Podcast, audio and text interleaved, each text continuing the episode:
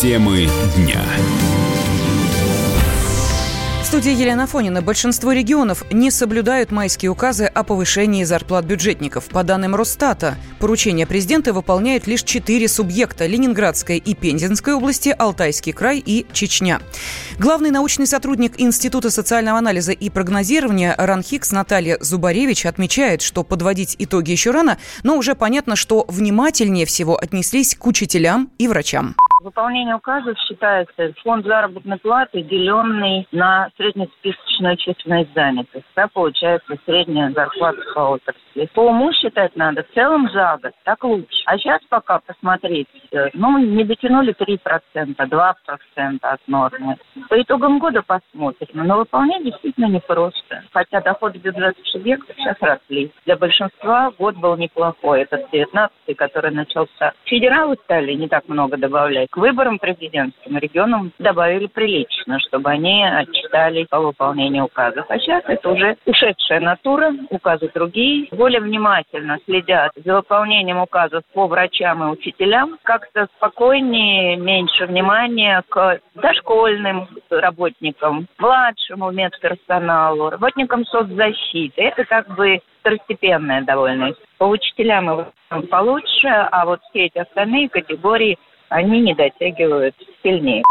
По выплатам врачам больше всего отстают Мурманская область, Ингушетия и Тува.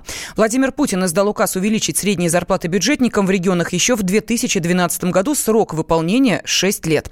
Ну а тем временем Росстат назвал регионы самыми богатыми чиновниками. По данным ведомства, высокие зарплаты получают муниципальные управленцы в Ямало-Ненецком и Ханты-Мансийском автономных округах. Чиновники зарабатывают там по 133 и 97 тысяч соответственно.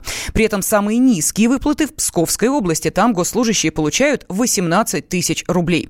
Зарплата столичных чиновников 91 тысяча, петербургских 56 тысяч. В 14 из 85 субъектов муниципальные служащие зарабатывают больше, чем средний местный житель.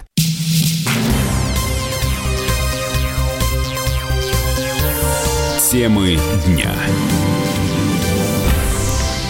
студии Елена Фонина. Пятилетняя девочка, которую четыре дня искали в лесу Нижегородской области, призналась родителям, что все это время ничего не ела и не пила. Сейчас Зарина Авгонова находится в больнице, как рассказал координатор поисково-спасательного отряда «Волонтер» Сергей Шухрин. В ближайшее время малышку должны выписать. Мама сама сказала уже после встречи с ребенком здесь уже в больнице, что все эти дни девочка ничего не пила и ничего не ела. Несмотря на это, сейчас состояние уже стабильное. Доктора сказали, что посмотрят за анализами, если все нормально, через несколько дней выпишут. Эксперт по выживанию, аттестованный спасатель МЧС Эдуард Халилов, назвал чудом спасение девочки под Нижним Новгородом. По его словам, выжить в лесу в таких условиях сможет далеко не каждый.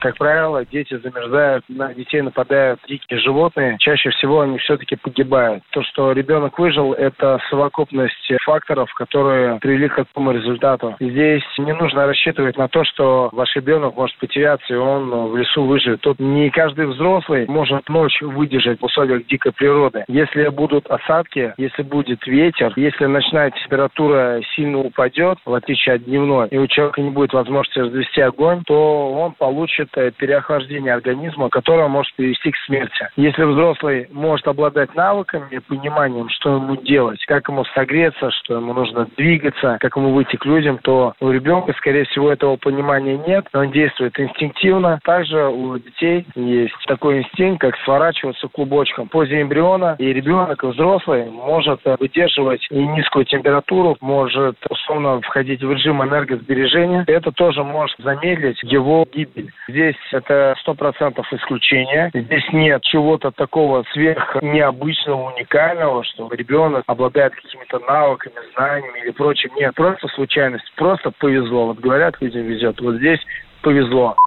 Организм девочки перенес стрессовую ситуацию и нуждается в помощи психолога и квалифицированных специалистов, отмечает врач-педиатр Борис Зимин.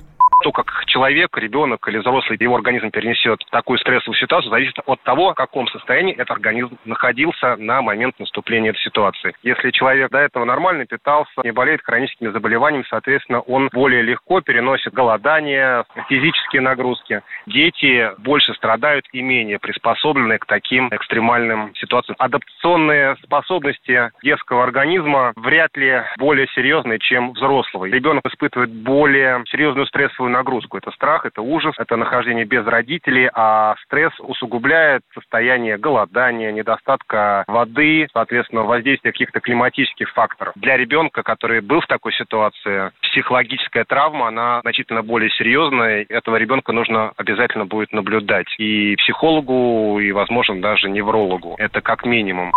Пятилетняя Зарина Авгонова потерялась 18 августа. Девочка отправилась в лес вслед за родственниками, которые ушли за грибами, и пропала.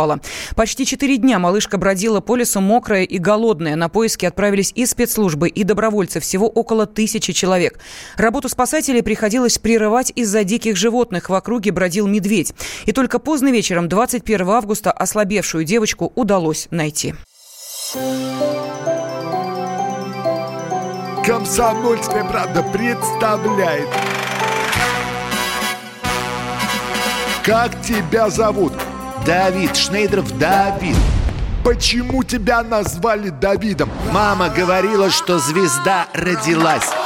Давид, мы делаем тебе предложение, от которого невозможно отказаться.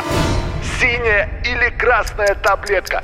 Я возьму большой куш. Окей, тогда ты пустишься во все тяжкие. Мы всегда платим долги. Самые лучшие фильмы и сериалы по субботам 9.00 с Давидом Шнейдеровым. Целых два часа смотрим кино по радио.